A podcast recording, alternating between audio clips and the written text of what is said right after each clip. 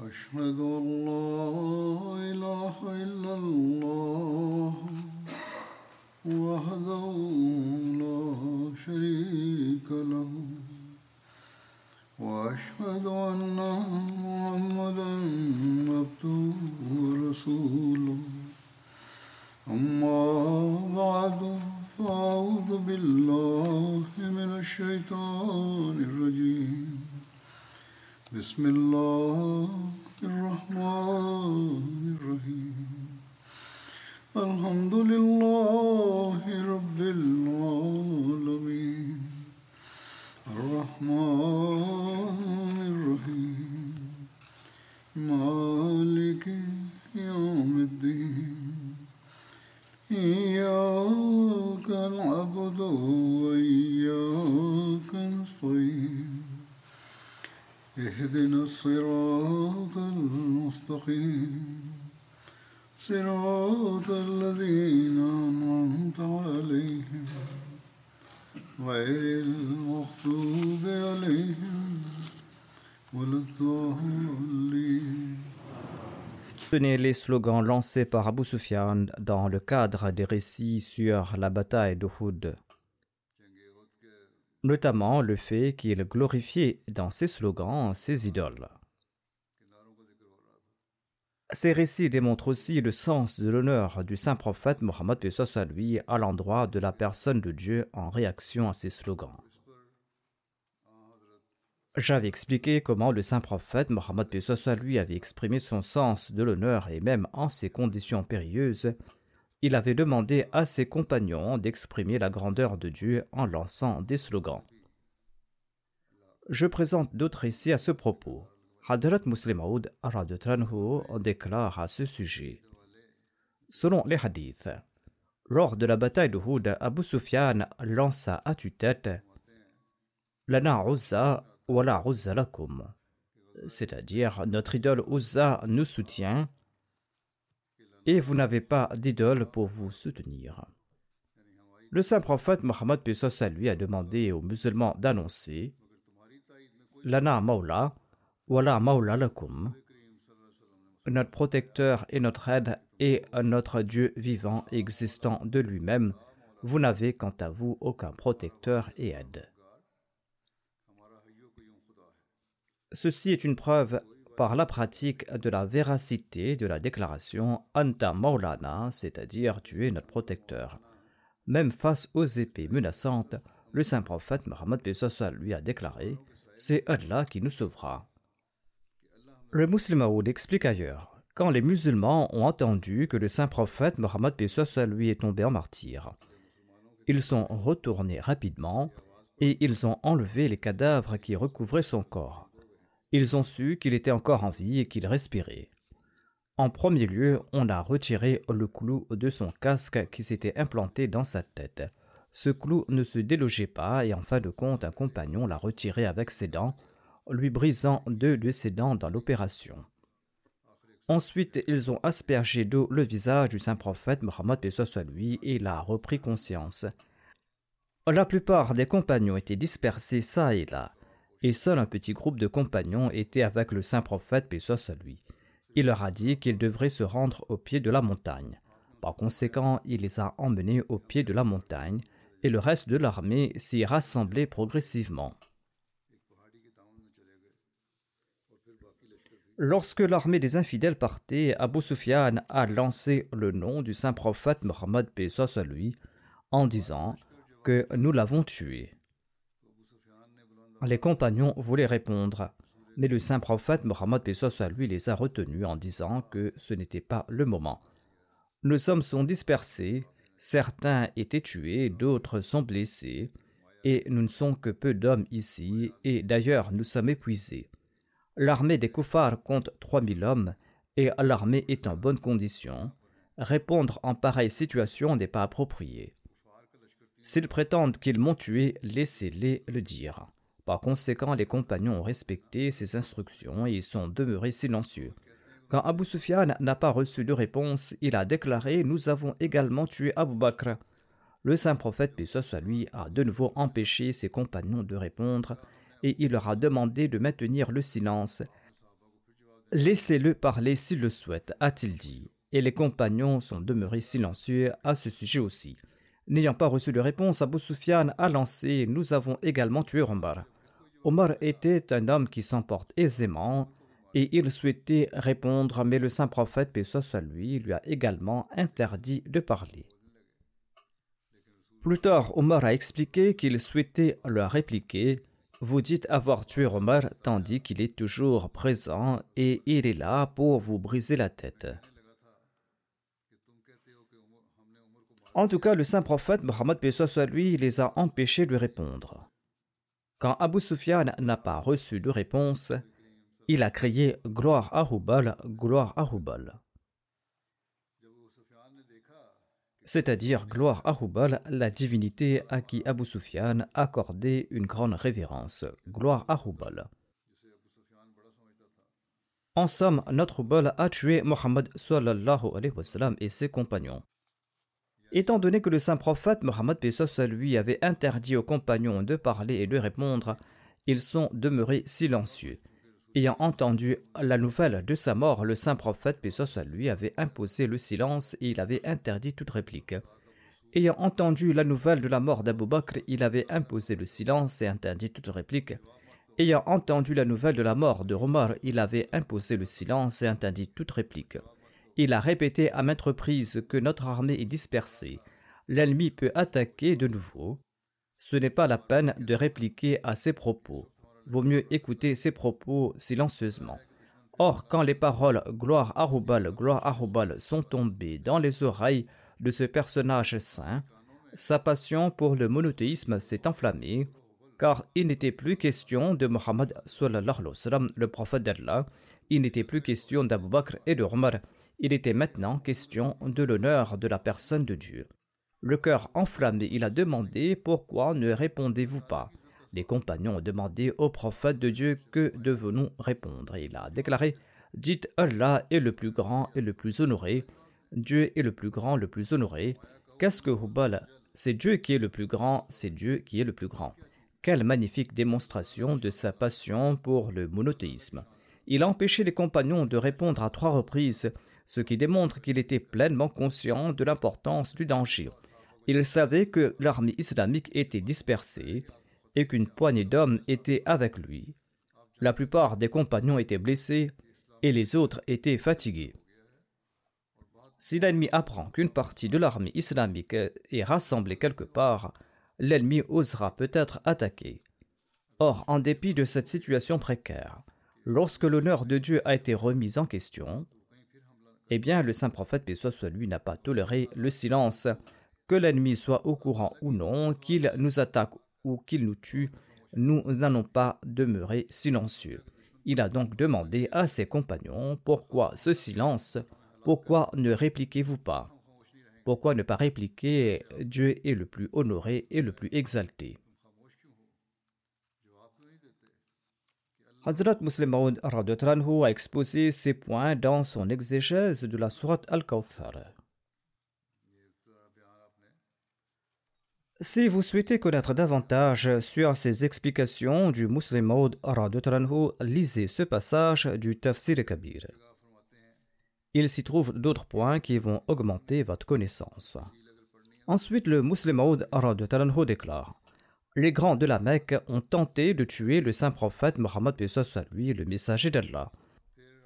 Dans le monde d'aujourd'hui, y a-t-il quelqu'un qui s'affilie à ces grands de la Mecque? À Uhud, Abu Sufyan avait demandé Mohammed est-il présent parmi vous? N'ayant pas reçu de réponse, Abu Sufyan a déclaré Nous avons tué Mohammed. Ensuite, il a demandé Abu Bakr est-il présent parmi vous? Et quand il n'a pas reçu de réponse, il a déclaré Nous avons également tué Abu Bakr. Ensuite, il a demandé Omar est-il présent parmi vous N'ayant pas reçu de réponse, Abu Sufyan a déclaré Nous avons également tué Omar. Partez dans les recoins du monde aujourd'hui et demandez à propos d'Abu Jahal, le compagnon de celui qui a lancé ce cri. Et demandez Abu Jahal est-il présent parmi vous? Vous allez constater que des milliers de voix vont résonner dans le monde au nom du saint prophète Mohammed. Leur voix résonnera dans le monde entier, proclamant que Mohammed, le messager d'Allah, est présent parmi nous, car nous avons le privilège de le représenter. Or, personne ne vous répondra du moindre recoin à votre appel sur Abu Jahl. Les descendants d'Abu Jahl sont toujours présents dans le monde mais personne aujourd'hui n'ose dire qu'il est de la descendance d'Abu Jahl. Peut-être que les descendants d'Utba et de Shaiba sont également présents en ce monde aujourd'hui, mais qui osera déclarer que je suis un descendant d'Utba et de Shaiba C'est le nom du saint prophète Mohammed Pesos à lui que Dieu a élevé et glorifié. Voici les déclarations du Messie premier d'Islam à ce sujet. Il déclare des milliers de secrets et se cache derrière les épreuves frappant les prophètes de Dieu. Le saint prophète Mohammed lui a subi une multitude de malheurs. Il est rapporté qu'il avait reçu 70 blessures d'épée lors de la bataille de Houd. Les koufars jubilaient en voyant la situation déplorable des musulmans. En croyant que le saint prophète Mohammed lui et ses grands compagnons étaient tous morts. Un mécréant a lancé à tue-tête Mohammed est-il présent parmi vous? Le saint prophète Mohammed à lui a imposé le silence parmi ses compagnons. Suite à ce silence, ce koufar pensait que l'envoyé d'Allah était mort. Ensuite, ce koufar a lancé le même cri à propos d'Abu Bakr. Et même en ce cas, les musulmans ont maintenu le silence et le mécréant a pris le nom de Omar.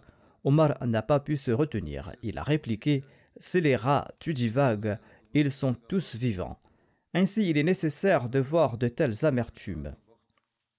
Mais le résultat en était que le saint prophète Mohammed lui a déclaré qu'après cela, les mécréants ne vont plus nous défier.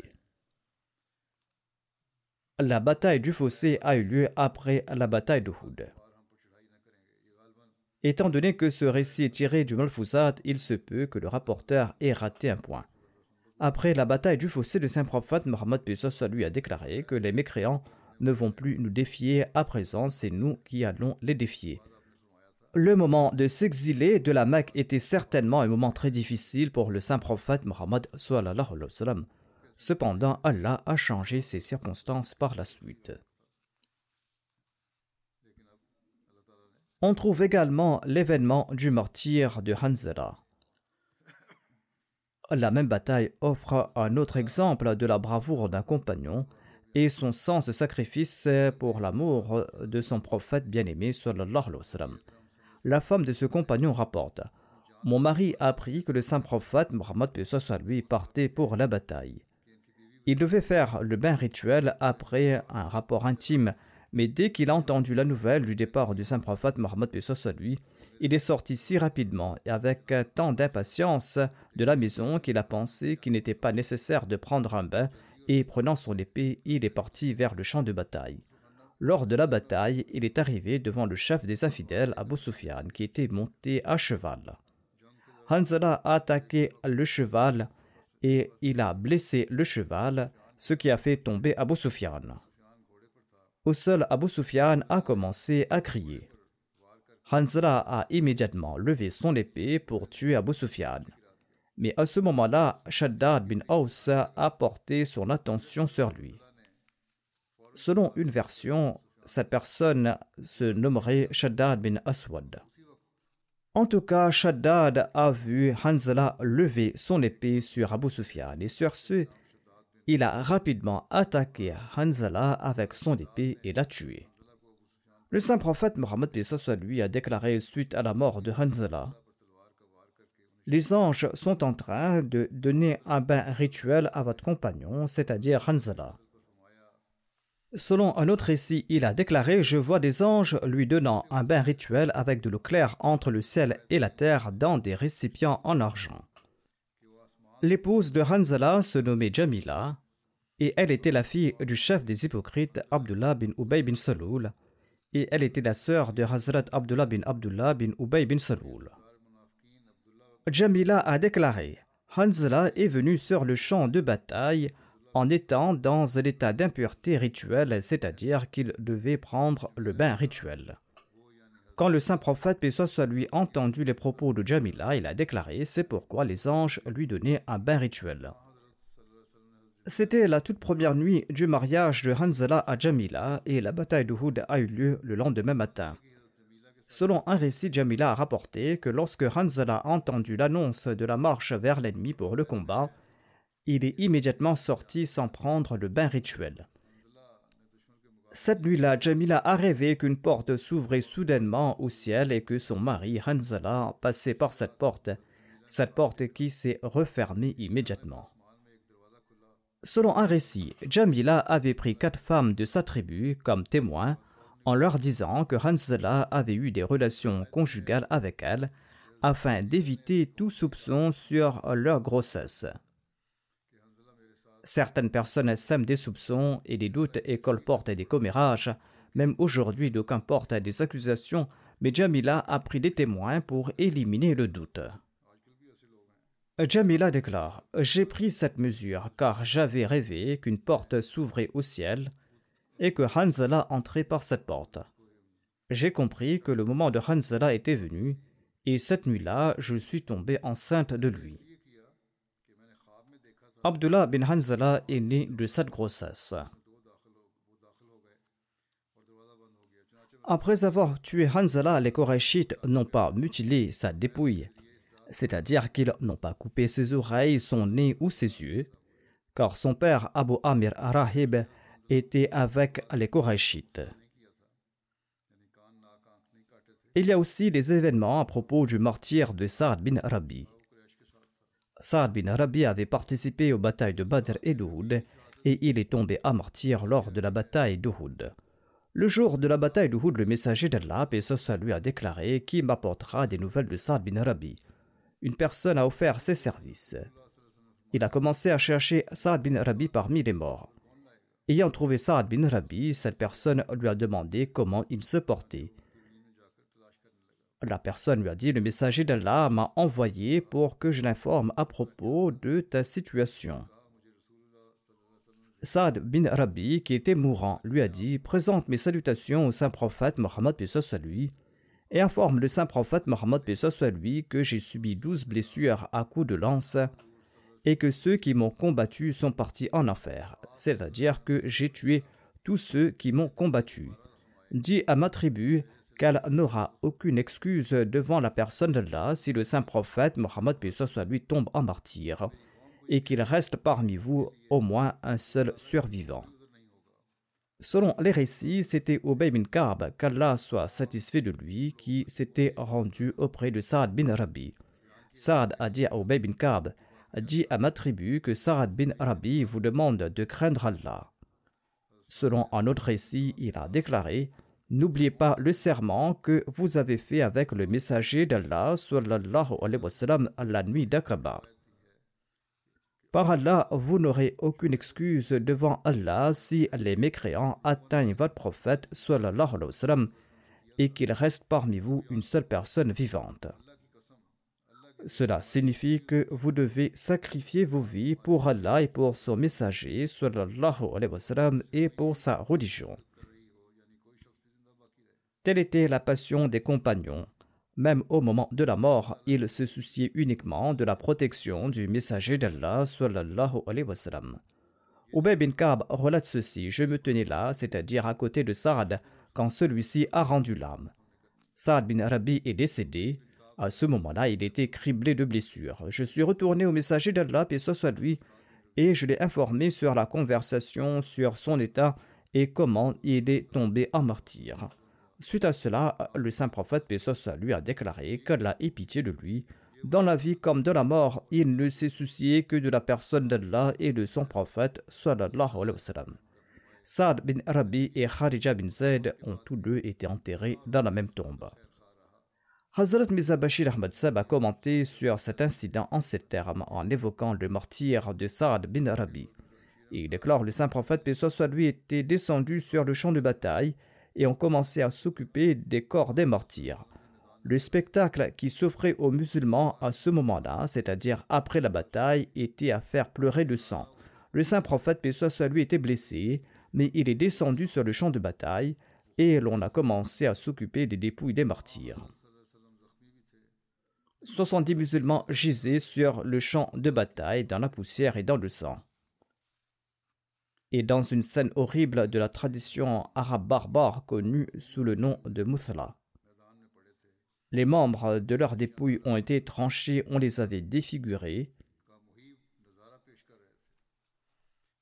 Parmi les martyrs, il y avait six muhajirines et les autres étaient des ansars. Le nombre d'hommes tués parmi les Korachites s'élevait à 23. Lorsque le saint prophète, paix soit lui, est arrivé au corps de son oncle paternel et son frère adoptif Hamza bin Abdel Mutlib, il était stupéfié car Hind, l'épouse barbare d'Abu Sufyan, avait mutilé atrocement le cadavre de Hamza. Pendant un certain temps, le saint prophète, paix soit lui, est demeuré silencieux et des signes de chagrin et de colère étaient évidents sur son visage.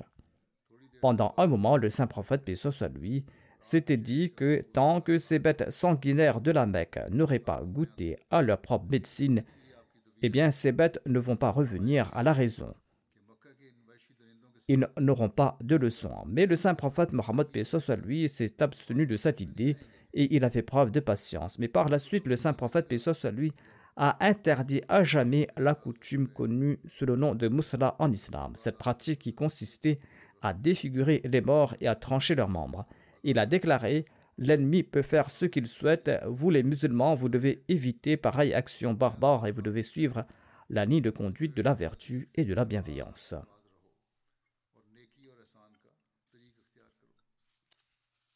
Ensuite, il ajoute que les Korachites ont plus ou moins infligé le même traitement barbare au corps des autres compagnons.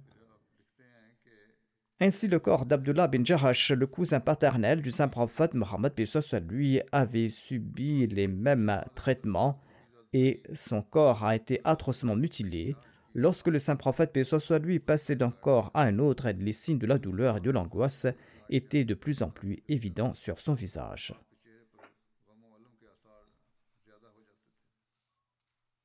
Khadrat Muslim Maud a évoqué l'amour de Saad bin Arabi, le chef des Ansar, à l'égard du saint prophète Mohammed lui, en évoquant ses martyrs et leurs sacrifices.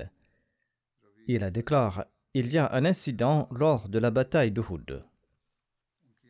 Après la bataille d'Uhud, le saint prophète Mohammed lui a demandé à Ubay bin Ka'b de s'enquérir de l'état des blessés. Ubay est tombé sur Saad qui était grièvement blessé et qui prenait ses derniers souffles. Obey lui a demandé s'il avait un message à offrir à ses proches.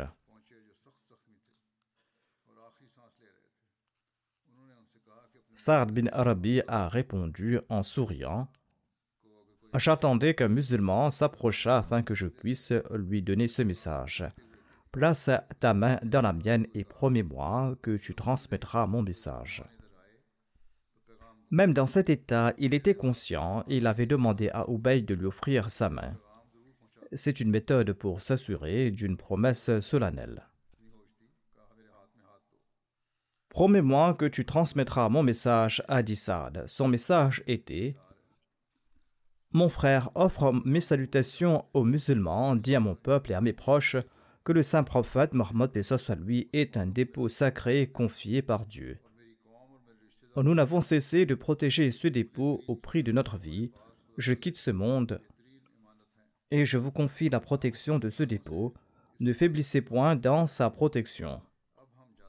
Le musulman Aoud Talanho déclare Quand on est sur le point de mourir, on pense à un millier de choses. Comment va vivre ma femme? Va-t-on se demander Qui va s'occuper de mes enfants? Mais l'unique message offert par ce compagnon était que je quitte ce monde en protégeant le saint prophète Mohammed Suivez la même voie. Notre plus grand devoir est de protéger le saint prophète Mohammed Ces personnes possédaient une telle force dans leur foi qu'ils ont retourné le monde sens dessus-dessous et ils ont renversé les trônes de César et de Khosroès. L'empereur byzantin s'étonnait des musulmans. Il a écrit à son général Si tu es incapable de vaincre ces Arabes, eh bien retourne chez toi et porte des bracelets comme des femmes. C'est-à-dire va t'asseoir à la maison comme les femmes au lieu de partir en guerre. L'empereur a dit à son général Es-tu incapable d'arrêter des gens qui consomment des lézards? C'est-à-dire qu'ils consomment des aliments de mauvaise qualité. Le général a répondu Ce ne sont pas des êtres humains, ils sont une calamité. Ils sautent au-dessus de nos épées et de nos lances.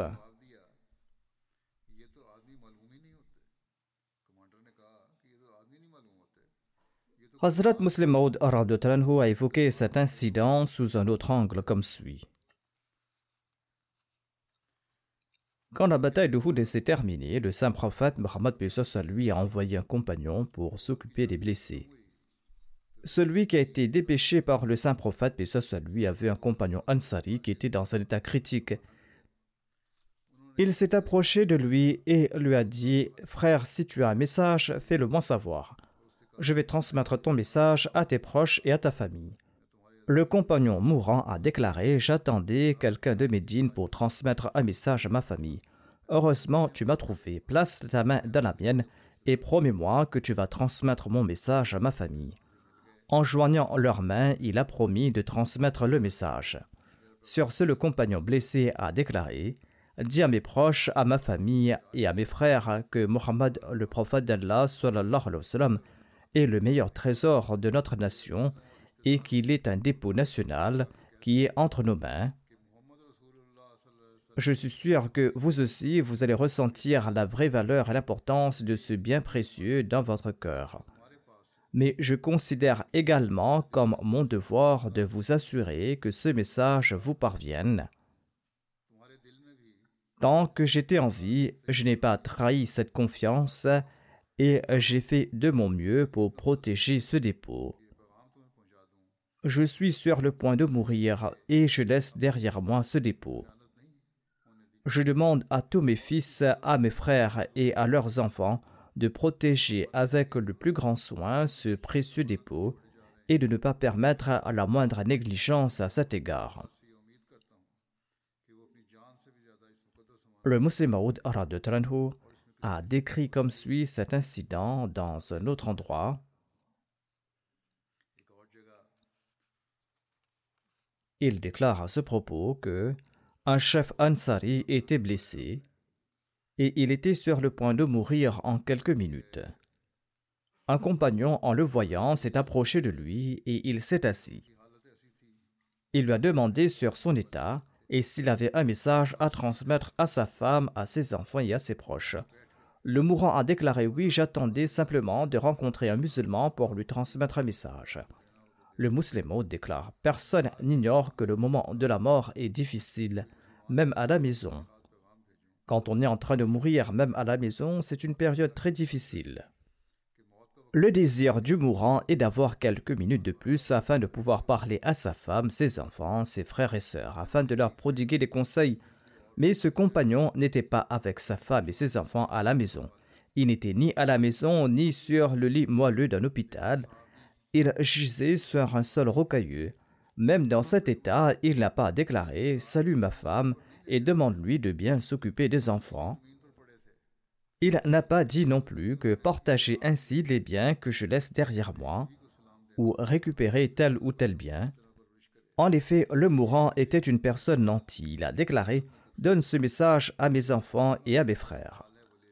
Le saint prophète Mohammed est un dépôt précieux que Dieu vous a confié.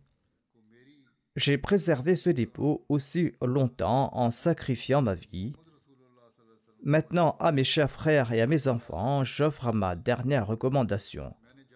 Protégez avec vos vies ce dépôt. Et en prononçant ces paroles, ce compagnon a rendu l'âme. Pareil témoignage d'amour à l'égard du saint prophète Mohammed à nous lâche bouche bée. Que Dieu nous insuffle aussi cet amour du saint prophète Mohammed soit dans nos cœurs. Et lorsque cette pensée se développera, c'est là que nous allons nous approcher de Dieu. Et c'est là que nous allons tenter également de surmonter nos faiblesses afin que nous puissions parer nos adorations et notre comportement et nos habitudes des véritables valeurs de l'islam. Que Dieu nous en accorde la capacité. Je dirigerai les prières funéraires de certaines personnes et je rendrai hommage aux défunts. Le premier défunt que j'évoquerai est le docteur Mansour Shabouti Saheb du Yémen. Mansour Shabouti Saheb était détenu en captivité à Aden au Yémen en raison de son affiliation à l'Ahmadiyya. Il a été capturé là-bas il est décédé pendant sa détention le 26 janvier dernier à l'âge de 63 ans. Il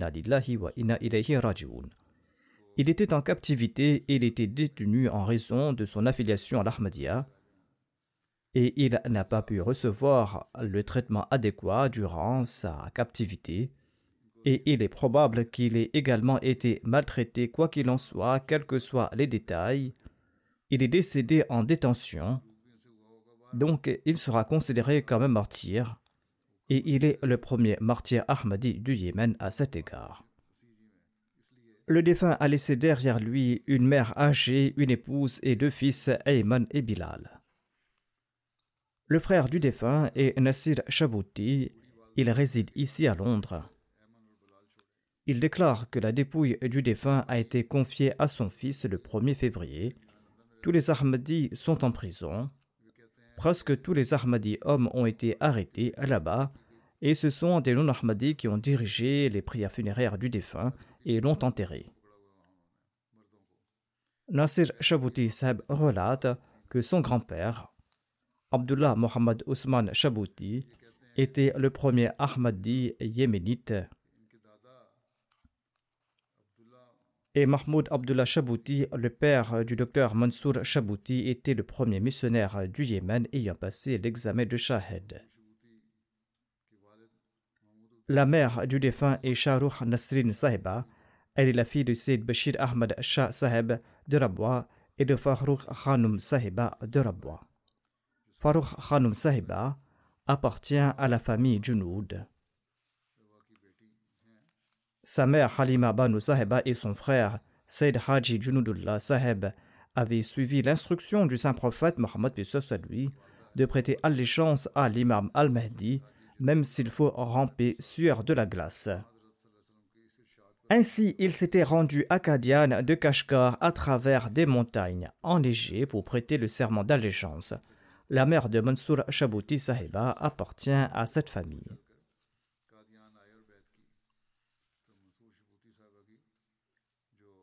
Sa grand-mère maternelle faisait partie de ceux qui étaient venus à travers les montagnes enneigées. Bilal Shabouti, le fils du défunt, écrit ceci à propos du martyr de son père. L'armée a fait irruption chez nous par la force. Mon père a été bousculé, une arme a été placée sur sa poitrine. Ils ont commencé à m'emmener, moi et mon père. Mon père a déclaré Vous pouvez me tuer, mais prenez pas mon fils. Les non-Ahmadis avaient dirigé sa prière funéraire et son fils de 16 ans était le seul Ahmadi présent. Il était le seul à y avoir participé, il n'y avait aucun adulte Ahmadi présent. Quoi qu'il en soit, il relate Ils ont extorqué de l'argent à mon père et ils ont dit que quelqu'un de l'extérieur lui envoie de l'argent. Mon père a répondu que personne ne m'envoie de l'argent de l'extérieur, je gagne mon propre argent par mon travail. Les prétendus oulémas ont répandu cette rumeur partout au sujet des Ahmadis que nous prenons de l'argent des puissances occidentales et que notre programme est de nuire à l'islam. En réalité, chaque Ahmadi sacrifie son argent pour propager le message de l'islam dans le monde et pour servir l'humanité.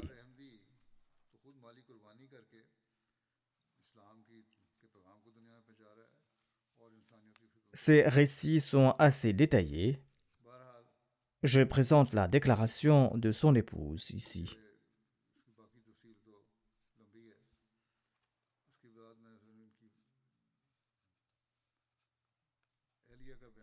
Elle dit dans son message qu'elle m'a envoyé.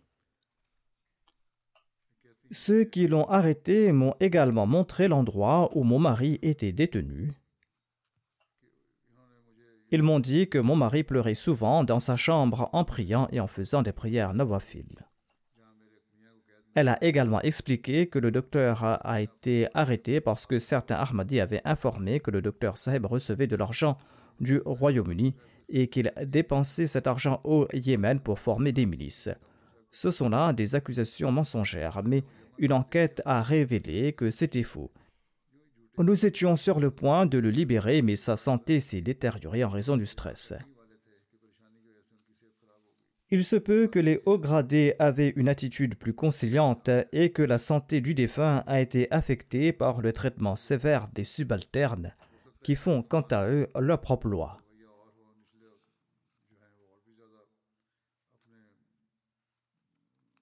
En tout cas, Nasser Chabouti, le frère du défunt, témoigne que le défunt était très aimable et généreux.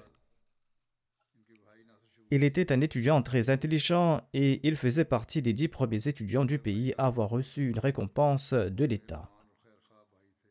Il était très strict de l'accomplissement des cinq prières quotidiennes et dans la prière de Tahajjud. Il récitait régulièrement le Coran après la prière d'Al-Fajr et il était régulier dans ses cotisations. Il traitait et aidait les autres avant de s'occuper de ses proches. Il parlait toujours avec un sourire aux patients. Il ne prenait pas d'argent des patients pauvres et il leur fournissait également des médicaments et il aidait à hospitaliser ceux qui en avaient besoin. Lorsqu'il opérait une personne pauvre, il déduisait les frais d'opération de ses revenus. Son frère ajoute chaque fois qu'un voisin tombait malade, il se rendait chez le défunt pour se faire soigner.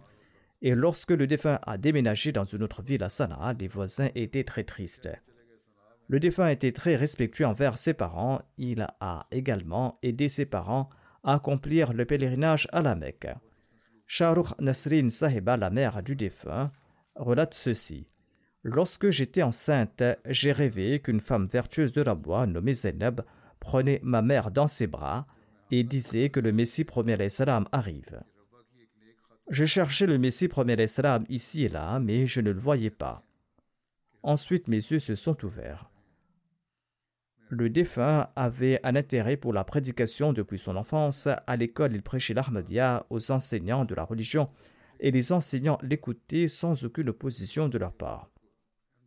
Ayman Chaboté, le fils du défunt, réside en Allemagne. Il déclare Mon défunt père ne m'a jamais grondé ni frappé. Je me souviens que d'une seule occasion, quand j'avais 13 ans, j'avais refusé d'accomplir la prière en congrégation et il m'avait frappé un peu. Sinon, il ne m'a jamais frappé. Il ajoute Mon père m'a toujours enseigné de prier en cas de difficulté. Il priait lui-même. Je l'ai vu pleurer dans ses prosternations. Il nous réveillait pour la prière de l'aube quand nous étions à l'école et encore enfants. Il priait en congrégation, ensuite récitait le Coran. Le défunt s'était rendu en Jordanie pour un doctorat en chirurgie. Il est demeuré là-bas cinq ans. Son fils ajoute J'étais là-bas pour le rencontrer. La mosquée ou le centre où se tenait la prière du vendredi était à une heure de route. Chaque vendredi, le défunt faisait le trajet en voiture pour s'y rendre.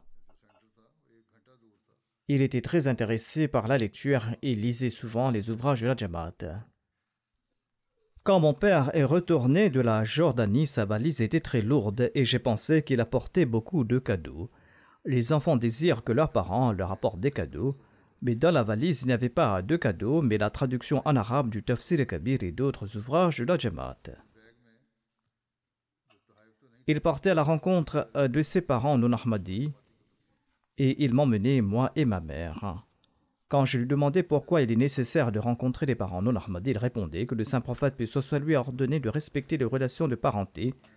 Si l'on ne maintient pas les liens de parenté, l'on va s'attirer la colère de Dieu. Marwa Shabouti Saheba déclare Le défunt était très respecté, il possédait une grande moralité, il était toujours souriant, aimant, coopératif, honorable, généreux, miséricordieux, bienveillant et très intelligent. Il était toujours remarquable dans ses études et il était un médecin renommé au Yémen. Il était très remarquable dans son service à l'humanité et dans son service à l'Ahmadiyya. Il était apprécié de tous Ahmadi et non-Ahmadi, et sa mort les a fort attristés, même les non-Ahmadis. Outre les impressions des membres de la communauté, il y a aussi l'impression de ceux qui ne sont pas affiliés à la Jamaat. Le docteur Yunin, qui est au Yémen, a déclaré Nous annonçons cette nouvelle avec tristesse et chagrin que le consultant général en chirurgie, le docteur Mansour Shabouti, est décédé. Il est décédé tel ou tel jour, Le conseil médical déclare Les cercles médicaux sont très perturbés et inquiets de sa mort mystérieuse.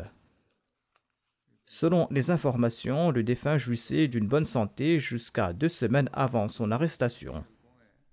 La cause de son arrestation n'a pas été indiquée, et jusqu'à deux semaines on ne savait pas où il a été emmené. Il a été présenté au public dans un état très critique seulement un ou deux jours avant son décès. Certains de ses amis non-Ahmadi ont également commenté sur les réseaux sociaux. Le docteur Khalid Adib non-Ahmadi déclare Quand je suis parti travailler dans le service d'urgence de l'hôpital de Sanaa pour la première fois, j'ai vu beaucoup de médecins debout devant moi et autour d'un jeune médecin. Un collègue m'a dit qu'il s'agissait du docteur Mansour Chabouti, qui est un consultant général en chirurgie, et il était le plus infatigable des médecins et le plus coopératif disposé à aider les autres médecins. Tous les médecins et les étudiants apprécient de travailler avec lui car il fait beaucoup d'efforts pour fournir plus d'informations et d'explications aux autres. Il n'est pas attiré par l'argent, ni par le poste, ni par la renommée. Le défunt était très calme, très attentif à sa santé, toujours souriant et d'une moralité très élevée.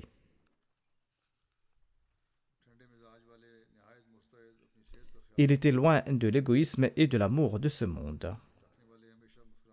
Un ami a écrit Son décès est une grande perte pour le Yémen. Le Yémen a perdu une telle personne vertueuse qui est très sincère et a consacré sa vie à servir les malades. Un ami a écrit que les mains du docteur Mansour étaient empreintes d'une grande guérison. Il possédait de grandes qualités morales. Tous les journaux du sud du Yémen ont publié la nouvelle de sa mort sous différents titres. Par exemple, dans un titre, il est dit l'assassinat d'un célèbre médecin, la mort du médecin le plus célèbre, l'enlèvement du médecin le plus célèbre. Quelqu'un a également écrit que grâce à lui, le nom de l'Ahmadiyya euh, s'est répandu dans tout le Yémen et que peut-être cela pourrait devenir un moyen de propager le message.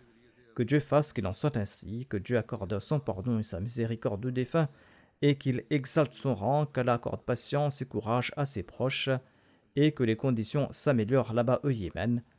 La Jamaat est très petite là-bas, que Dieu facilite également la libération de ces prisonniers Ahmadis. Le second défunt que j'évoquerai se nomme Makaram Salahuddin Mohamed Saleh Abdul Qadir Odi, qui était le père de Shrif Odi l'émir de la Jamaat de Kababir.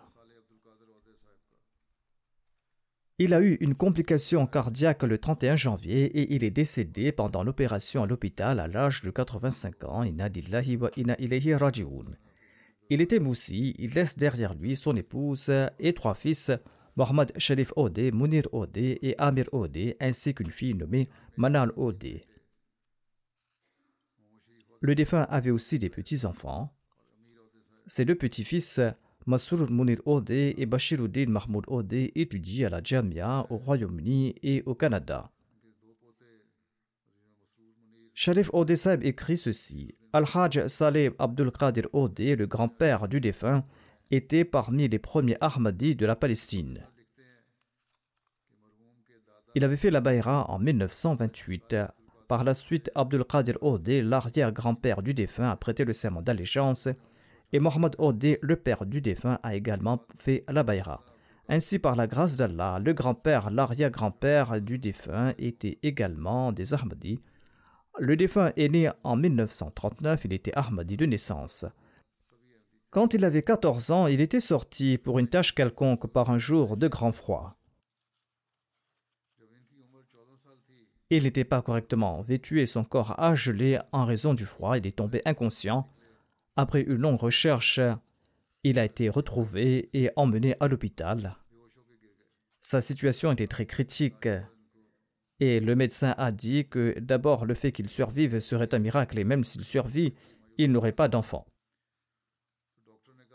Chaudhry Mohammad Sharif Saheb, qui était missionnaire à l'époque, écrivit une lettre au Muslim à Par la suite, par la grâce d'Allah le Tout-Puissant, non seulement il a été guéri, mais il s'était marié, et par la grâce d'Allah, Allah lui a accordé des enfants, trois garçons et une fille.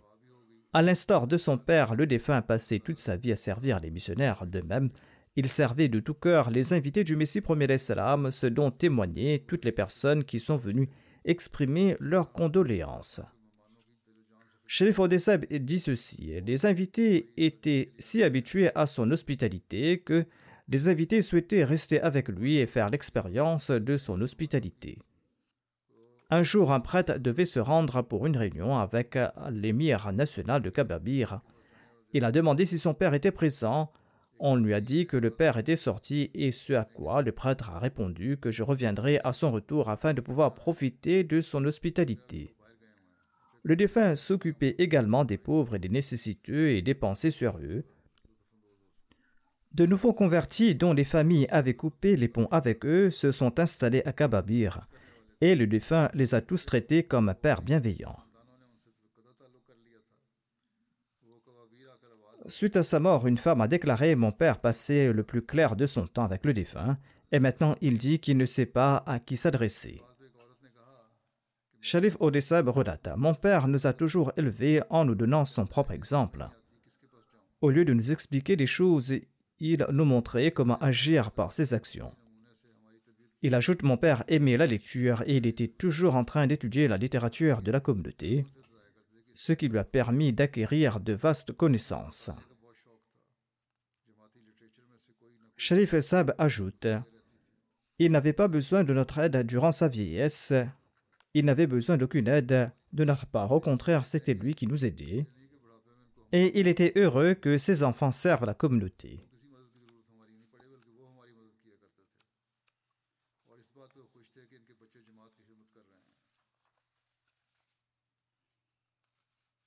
La docteure Yasmine, sa petite fille, écrit ceci. J'ai vécu quelques années avec mes grands-parents dans leur maison. J'ai constaté que mon défunt grand-père était assidu quant à l'accomplissement de la sola et de la prière de Tahajjud. Il passait la plupart de son temps à la mosquée au siège de la communauté. Il cuisinait ou s'occupait régulièrement des invités et il s'occupait également de la rénovation du siège de la communauté locale. Il aimait lire les livres de la Jamaat à tel point que le jour de sa mort, nous avons trouvé un livre ouvert sur son lit. Elle ajoute Des réparations étaient nécessaires à la maison. Mon grand-père décédé a dit à ma grand-mère que ces réparations n'étaient pas nécessaires parce qu'ils allaient bientôt mourir et qu'il valait mieux faire don aux nécessiteux des fonds récoltés pour les travaux. Lors de son opération cardiaque, les médecins ont constaté que son cœur était très faible et que ses artères étaient presque complètement obstruées, et ils étaient étonnés de voir comment il pouvait encore marcher jusqu'à ce moment-là. En tout cas, sa prière était qu'il soit valide jusqu'à sa mort, et ainsi, jusqu'à son dernier moment, il n'a été dépendant de personne. Shrif Odessab relate Mon père dépensait son argent sur les autres avec un cœur ouvert. Un jour, un parent âgé a demandé de l'aide à mon père et mon père lui a donné tout ce qu'il avait dans la poche à ce moment précis. Lorsque le moine Fazal Ilahi Bashir Seb était missionnaire à Kababir, il a demandé aux défunts de contribuer financièrement en faveur de la mosquée de Kababir.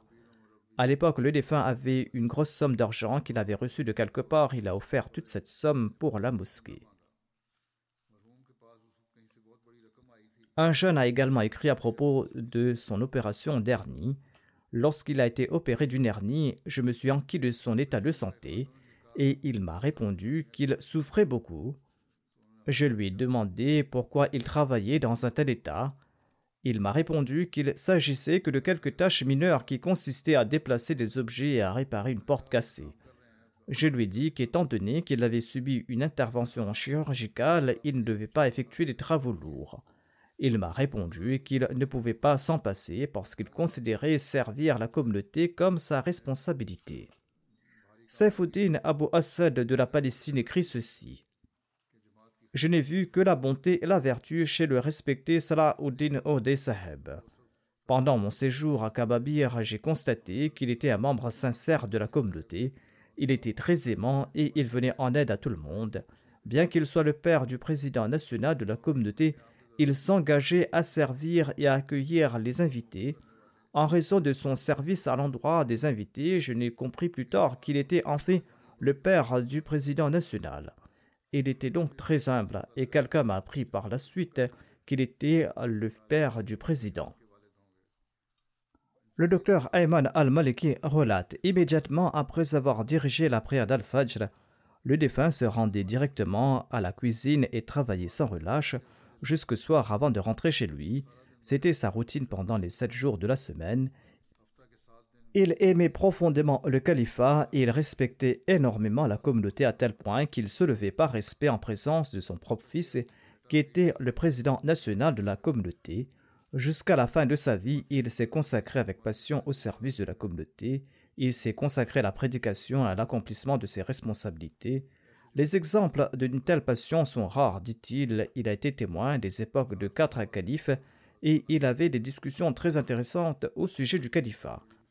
Mohammad Alaouna Saheb écrit J'ai prêté le serment d'allégeance vingt ans de cela. Par la suite, j'étais parti à Kababir.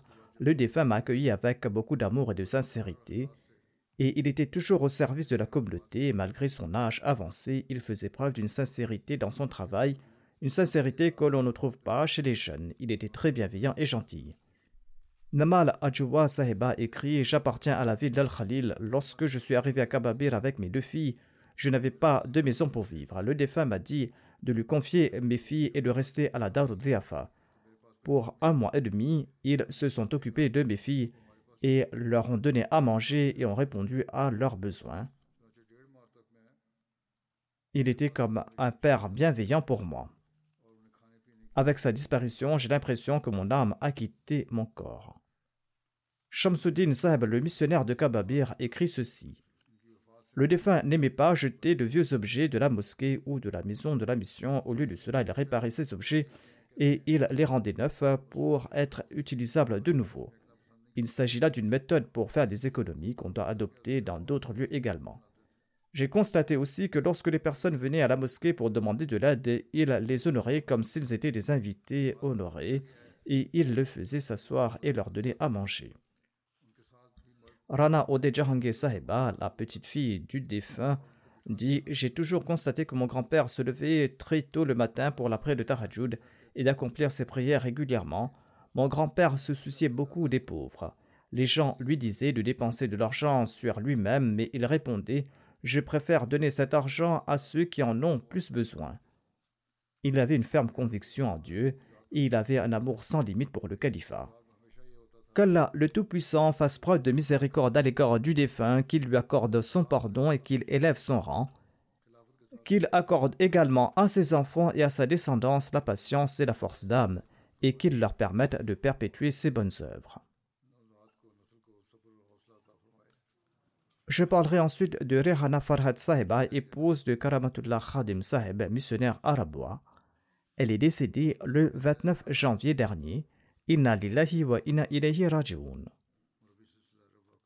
Sa famille est entrée dans le giron de l'Ahmadiyya par l'intermédiaire de son arrière-grand-père Munshi Jalaluddin de Boulani, du district du Gujarat. Son nom était le premier de la liste des 313 compagnons figurant dans l'annexe de l'Anjam du Messie premier l'Islam. La défunte laisse derrière elle son mari, un fils et trois filles. Son fils Ersanullah est actuellement missionnaire en Espagne. Il n'a pas pu assister aux prières funéraires et à l'enterrement de sa mère en raison, entre autres, de son travail sur le terrain. Son mari, Karamatullah Khadim Saheb, est un Wakfe Zindagi et un missionnaire. Son gendre, Asif Mahmoud Bat est également missionnaire en Tanzanie. Son fils Ehsanullah Saheb, qui sert comme missionnaire, écrit ceci Ma défunte mère était toujours une source constante de prière pour nous. Elle accomplissait les prières de Tahajjud avec beaucoup d'émotion, tout en travaillant et en marchant. Elle fredonnait des couplets de prière euh, sur le Messie premier l'Islam et les califes, et de cette manière, ses enfants autour d'elle apprenaient également ces couplets. Elle accomplissait régulièrement de l'aumône et elle offrait ses services à la communauté. Tant que sa santé le lui permettait, elle assistait régulièrement aux événements de la communauté. Elle était très reconnaissante, satisfaisante et patiente. Elle était fière d'être une femme Ahmadi. Sa fille Normana Nusrat écrit Elle était très reconnaissante. Si quelqu'un la louait et disait qu'elle avait dédié son fils unique, elle répondait avec humilité et reconnaissance en disant Comment puis-je assez remercier Allah le Tout-Puissant? Après lui avoir offert un fils, il m'en a donné beaucoup en retour de par sa grâce. Elle faisait référence à ses petits-enfants et elle disait que tous les Ahmadis sont des Waqf Zindagi. La défunte est née arabois et elle était très heureuse de voir les développements arabois. Elle était connue pour être une femme déterminée et maniérée. Elle était satisfaite de son sort et elle était simple et elle menait une vie conforme à la bienséance. Elle exprimait sa gratitude comme si c'était elle qui bénéficiait plus que tout le monde de tous les conforts de la vie. Elle ne s'est jamais plainte que l'allocation du missionnaire était insuffisante. Elle disait Je ne pourrais pas recevoir ailleurs les bénédictions que je profite aujourd'hui. En raison des poursuites judiciaires engagées contre la communauté, son fils a dû émigrer en 2017. Comme j'ai dit, il n'a pas pu donc partir assister aux funérailles de sa mère et sa mère n'a pas pu la rencontrer en raison de la faiblesse causée par sa maladie. Sa mère n'a pas pu lui rendre visite, néanmoins, elle conseillait toujours à son fils de s'acquitter de ses devoirs de Waqf Zindagi. Sa belle-fille déclare Elle faisait ses prières de Tahajjud avec beaucoup d'émotion et de ferveur. Elle voyait des rêves vrais et des rêves qui se réalisaient et qui nous laissaient bouche bée. Le fils du défunt a dû émigrer en raison des poursuites judiciaires et à raison de sa maladie, la défunte n'a pas pu lui rendre visite. Mais elle n'a jamais exprimé de tristesse à cet égard. Elle conseillait son fils à respecter son wakf avec détermination. Elle disait que c'est très facile d'être en contact de nos jours et elle n'a jamais permis à son amour maternel et à ses instincts de devenir un obstacle au travail de son fils. Quelqu'un lui a dit qu'ils étaient séparés depuis longtemps et que si elle écrivait au calife de l'époque pour être autorisée à rendre visite à son fils, on allait prendre des dispositions à cet égard. Elle a dit que j'ai dédié mon fils et je ne ferai pas de telles demandes. Qu'Allah lui accorde sa miséricorde et qu'il lui accorde son pardon et qu'il élève son rang. Qu'Allah accorde patience et persévérance aux membres de sa famille.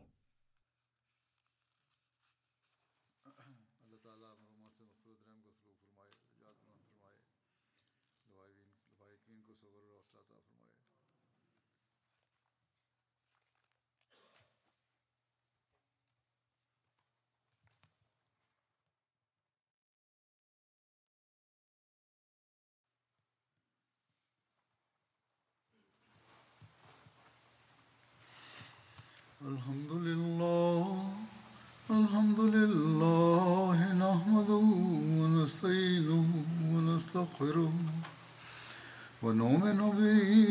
ونتوكل عليه. ونعوذ بالله من شرور أنفسنا ومن سيئات أعمالنا. من يهده الله فلا مضل له ومن يضلل فلا هادي له. ونشهد أن لا إله إلا الله ونشهد أن محمدا عبده ورسوله.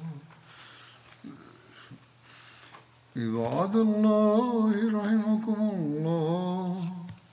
إن الله يأمر بالعدل واللسان وإيتاء ذي القربى وينهى عن الفحشاء والمنكر والبغي يعظكم لعلكم تذكرون. اذكروا الله يذكركم ودوه يستجب لكم ولذكر الله أكبر.